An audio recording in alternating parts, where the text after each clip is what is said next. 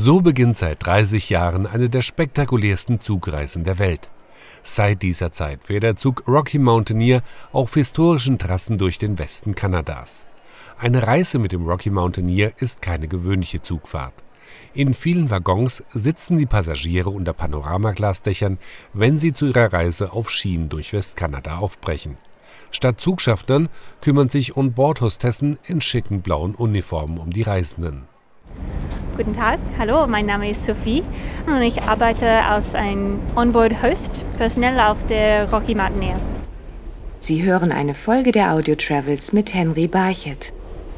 Mit dem Zug durch Kanada ist eine der traditionellsten Formen, Bekanntschaft mit dem Land zu schließen. Die Eisenbahn spielte eine entscheidende Rolle bei der Entwicklung des Landes, erklärt Sophie Slavich den Reisenden.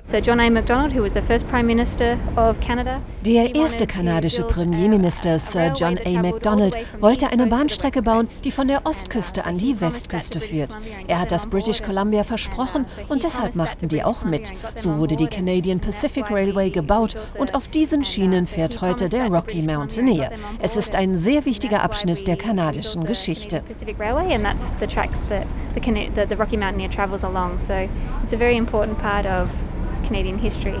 Am 7. November 1885 wurde der letzte Schienenbolzen in Craig Allergy in British Columbia eingeschlagen. Eine Stelle, die der Zug auch heute noch passiert. Auch wenn entlang der Bahnlinie einige Städte und Ortschaften entstanden sind, führt der größte Teil der Strecke durch unberührte Natur und hier bieten sich den Zugpassagieren oft spektakuläre Ausblicke. Da ist ein Bär. Da oben ist ein Bär. Wo? Da, was Schwarzes. Ja, ein Bär. Hast du ihn gesehen? Da oben. Super. Ja.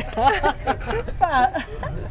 Doch nicht nur Bären können die Reisenden von ihren Plätzen aus beobachten. Oft kreisen große Greifvögel über den Waggons oder es grasen Hirsche neben den Gleisen. Ein großer Teil der Strecke führt entlang des Fraser Rivers. Vom Zug aus kann man zu bestimmten Zeiten die roten Schuppen großer Lachse sehen, erklärt Sovislavic den Passagieren des Rocky Mountaineers. Jedes Jahr kehren die Lachse an den Ort zurück, an dem sie geboren wurden. Und der Fraser River ist eine sehr wichtige Route für sie. Für die First Nations Stämme sind die Lachse sehr wichtig. Die Fischer werfen ihre Netze aus, fangen die Fische und trocknen sie ganz traditionell an der Luft. Aber auch an Bord des Zuges kann man den Geschmack der kanadischen Lachse probieren. Im Speisewagen servieren Kellner ein Menü, das der belgische Chefkoch Henri Lehnen zubereitet hat.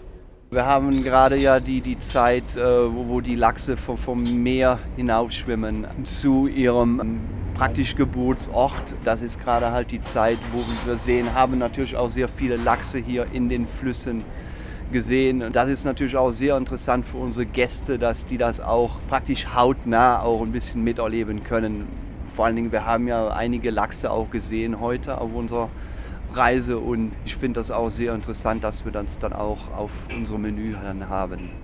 Wenn Henri Lehnen mit seinem Team hinter dem Herd steht, dann vergisst er keine Minute, dass er in einer Zugküche arbeitet. Man kann es eigentlich mit keinem Restaurant vergleichen, weil erstmal ist, ist halt der, vom Platz her, es ist schon sehr, sehr eng.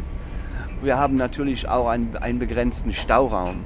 Wir können jetzt natürlich nicht mal gerade sagen, wir sind jetzt hier in den Rocky Mountains und uns fehlt mal gerade hier ein Kilo Fleisch oder irgendwas oder, oder ein Kopfsalat. Hier ist gleich nicht mal gerade ein Supermarkt um die Ecke.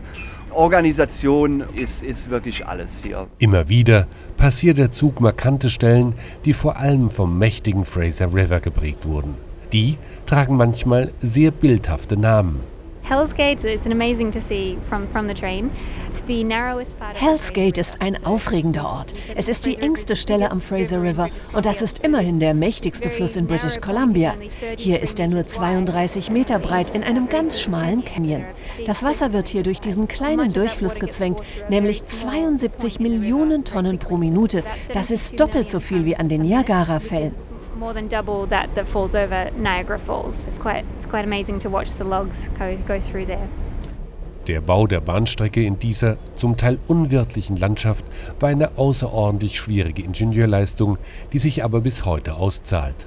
Die Kleinstadt Kamloops, zwischen Vancouver und Calgary gelegen, profitiert von jedem Stopp des Zuges, erklärt Gary Aldist, zuständig für den Fremdenverkehr des Ortes. Because the Rocky Mountaineer is daylight service only, da der Rocky Mountaineer nur bei Tageslicht fährt, hält er normalerweise immer in Kamloops auf halber Strecke.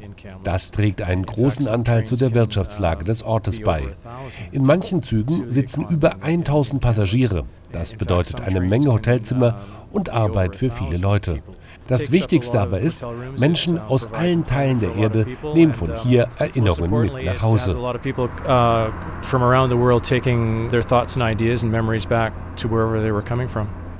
Nicht nur Kamloops, auch der Ort Lake Louise hat seine Entwicklung dem Bau der Eisenbahn zu verdanken.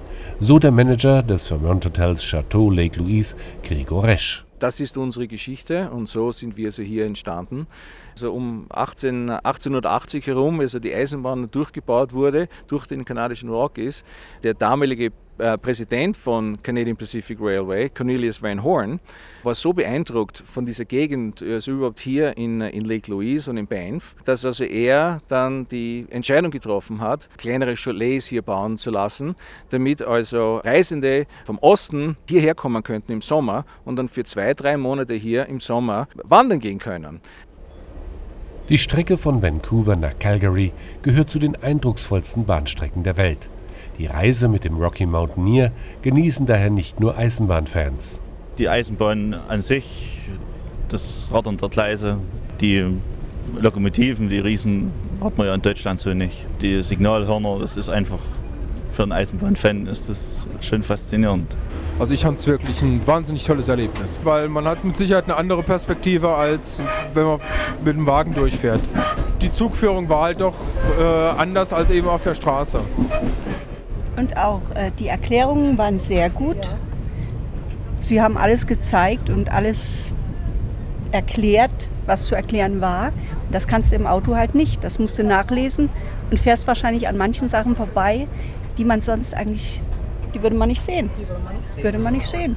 Es entspricht den Postkarten. Also es ist eine der Reisen, die den Postkarten vollkommen entspricht und dem Katalog. Ich würde diese Strecke lieber mit dem Zug noch einmal fahren als mit dem Auto, äh, einfach um mehr Zeit zu haben, das Ganze auf mich wirken zu lassen. Denn im Auto muss man sich ja eben doch auf die Straße konzentrieren, gerade wenn es hier in die Berge geht. Und im Zug ist es dann doch eben ruhiger und entspannter.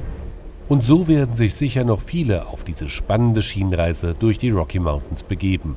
Das Personal an Bord des Rocky Mountaineers freut sich jedenfalls schon auf die nächsten Fahrgäste. Hi, I'm Wendy. Ich freue mich, viele Gäste aus Deutschland hier im Rocky Mountaineer Train zu begrüßen. Audio Travels Reiseinformationen. Die Flotte der kanadischen Eisenbahngesellschaft besteht aus neun Lokomotiven und 56 Waggons. In den neuen Doppelstockwagen, die 2020 pünktlich zum 30. Geburtstag des Zugs von der deutschen Niederlassung der Firma Stadler geliefert wurden, lassen sich die Panoramafenster mit Hilfe dimmbarer Scheiben elektrisch verdunkeln, so dass die Natur immer im rechten Licht erscheint. Der Zug verkehrt auf drei Routen. Zum einen der First Passage to the West von Vancouver über Kamloops nach Banff Lake Louise. Dann gibt es die Journey Through the Clouds von Vancouver über Kamloops nach Jasper und die Strecke Rainforest to Gold Rush von Vancouver über Whistler nach Jasper. An den Zielorten können Passagiere die Natur Westkanadas dann noch bei Anschlussprogrammen zu Fuß, mit dem Auto oder mit dem Helikopter erkunden. Sie hörten eine Folge der Audio Travels mit Henry Barchet. Die Episoden der Audio Travels sind auf iHeartRadio, Spotify, iTunes, Radio Public und mehr als 20 weiteren Streaming-Plattformen zu hören.